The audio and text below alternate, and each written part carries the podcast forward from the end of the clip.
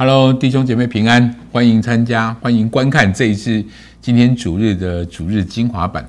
这个主日系列，我们在谈施比受更为有福，这是耶稣的教导，这是耶稣的话。保罗引用了这个话。那今天我们谈的题题目很特别，扶助别人就是与天父同工，扶助别人就是与天父同工。事实上，的确这个世上有许多需要被扶助的人。这世界上的确有许多需要被扶助的人。我们今天的主题经文，我们能带你读一次今天的主题经文？这就是一个很典型需要被扶助的人。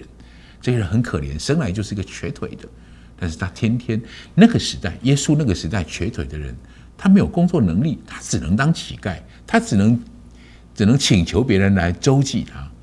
我们来看看这位需要扶助的一个可怜的人的。的故事的描述，好不好？在《使徒行传》第三章第二到五节里面，来，我们请读。有一个人生来是瘸腿的，天天被人抬来放在店的一个门口，要求进店的人周济。他看见彼得、约翰将要进店，就求他们周济。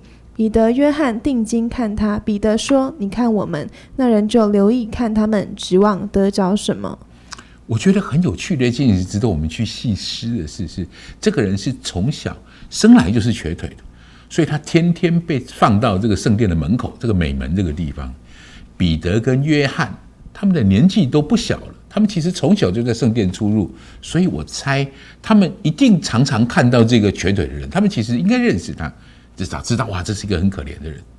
但是在此之前，他们从来我不知道他们是不是曾经给他钱过，我猜可能是有，但是他们从来没有像这一次的信心这么伟大。这一次这么特别，这一次给的东西这么丰盛，彼得开始开口，要求他告诉这个瘸腿的人说：“你可以站起来。”在我们谈这个之前，我先告诉你第一个标题。我给你的第一个标题是：呃，领受天赋的富足，成为我的富足；领受天赋的富足，成为我的富足。我刚谈的意思就是。彼得其实从小就看过这个人，也许就是看过这个人，可能有几十次的这种经验。但是为什么单单在这一次，彼得做了一个翻转这个人很一生很重要的事物？因为彼得从此不同。彼得这个时候开始，他见证了耶稣的这个荣耀。耶稣升天之后，圣灵能力浇灌在他身上。换一句话说，彼得领受了一个特别的能力。我认为。彼得领受了一个知道生命是富足的，彼得不再只单顾自己的事情。耶稣曾经跟彼得说：“来跟从我，我要叫你得人如得鱼。”彼得原本是捕鱼的渔夫，那个鱼是要供他自己用的。现在彼得知道他可以得到人，他可以帮助人带到上帝的面前来。从此他的身份完全不同。彼得就是因为有这样特别的眼界的打开，所以。彼得这一次在进圣殿的时候，他对这一个也许他曾经很熟悉的人，他说了一份他从来没有说过的话。我们来读一下这个经文，好不好？来，在使徒行传三章第六节，好，请彼得说：“金银我都没有，只把我所有的给你。我奉拿撒勒人耶稣基督的名，叫你起来行走。”哇，这是很特别的事情。于是这个人真的就从地上站起来了，站起来，而且快快乐乐的行走，跑啊，跳啊。各位弟兄姐妹们，这是彼得以前从来给不出的东西，所以我才说，我们每一个人来到上帝的面前，会先领受上帝的富足。富足这件事情是很特别的，富足这种感觉，其实有时候我们谈到富足，我们想到的是我们上个月的收入是多少多少，我们会想到的是我们现在银行的存款有多少钱。富足跟这些事情无关。我们能告诉你一个很重要的提醒：富足与否跟我们的口袋深度无关，跟我们的心有关系，跟我们的心有关系。我们的心带领我们走进到那个富足的地方。谁能够引导我们进到这个富足的之处？耶稣对信他的人说：“我们读这个马可福音的这句话好吗？来，请。耶稣对他说：‘你若能信，在信的人凡事都能。’是的，这是多么富足的一个描述，这是多么富足的一个果效。你若能信，在信的人凡事都能。彼得不知道可以把这个瘸腿，我是说在此之前，彼得从来不知道他自己可以把这个瘸的人从地上拉起来。但是在信的人，凡事都能。神给彼得一个很特别这样的能力。我并不是说每个人都需要这么神奇的力量，我们才能够啊辅助别人。事实上，富足的心态帮助我们更积极的想要参与在这些需要帮助的人的身上。如果你有这个心，你有这个想法，你很有自然的就会参与在这些有果效的服饰当中。所以，我觉得。富足这个心态，也正是我们这个这个系列我们谈到很重要的一个法则。弟兄姐妹们，祝福你领受了从上帝来的祝福，你的心富足了，你的全方位就会富足了。愿神祝福你成为一个富足的人。第二个标题，我想给你的是，你需要看见天父的心意，要成为我的心意。神的心意要成心意要成为我的心意，上帝的想法。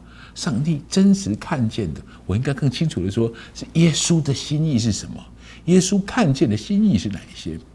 很容易，我们很容易被一件事情耽误。就是耶稣，其实我很我很喜欢这个经文，记录在马可福音的第二章第十七节里面。人们很容易把信耶稣当成是一种宗教。这是会堂当中的事情，这是教会里面的事情。所以，什么叫做信耶稣呢？就是每个礼拜来到教堂里，每个礼拜来到教会当中，安安静静的坐着，主日崇拜做礼拜。耶稣把这个话记录在马可福音里面，其实敲醒了许多宗教的灵在身上太重的人。为什么？真正需要福音的人不是在教堂里，真正需要福音的人是在。街上，耶稣常常跟那些妓女、跟那些啊税吏的人在一起，混在一起，讲话给他们听，跟他们一起在在一起，就是可能在一起吃饭、用餐等等。这些法利赛人啊，这些宗教人士觉得怎么可以，怎么可以跟那些这么糟糕的人在一起呢？耶稣讲这句话，我们来读一下这句话好吗？来，耶稣听见，就对他们说：“康健的人用不着医生，有病的人才需要。”健康的人不需要医生，就是那些有病的人才需要医生。这是耶稣帮助我们很重要，要去看到一个非常重要的提醒，非常重要的这样的一个帮助。所以祝福大家，我们每个人都可以了解，在这个耶稣的心意当中，了解耶稣的心意，知道在那些贫苦的人、贫困的人、穷困的人、生病的人，那些人需要耶稣。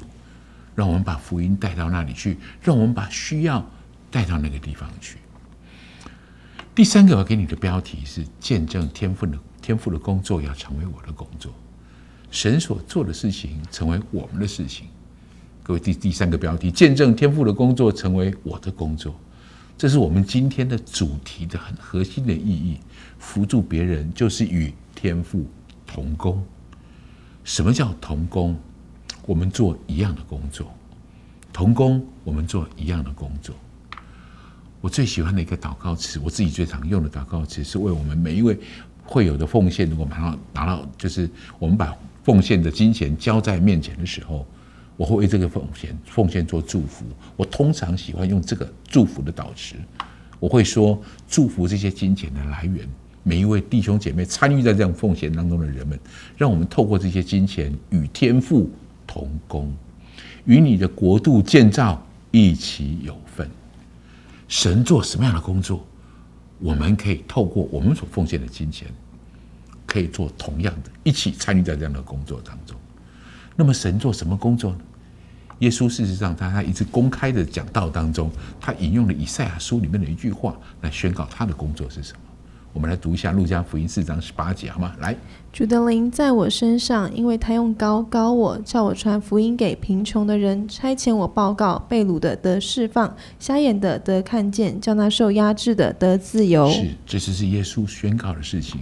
那些被掳的，那些瞎眼的，那些受压制的，那些贫穷的，就是我们今天的主题里面所谈到的，需要被扶助的人，需要被帮助的人。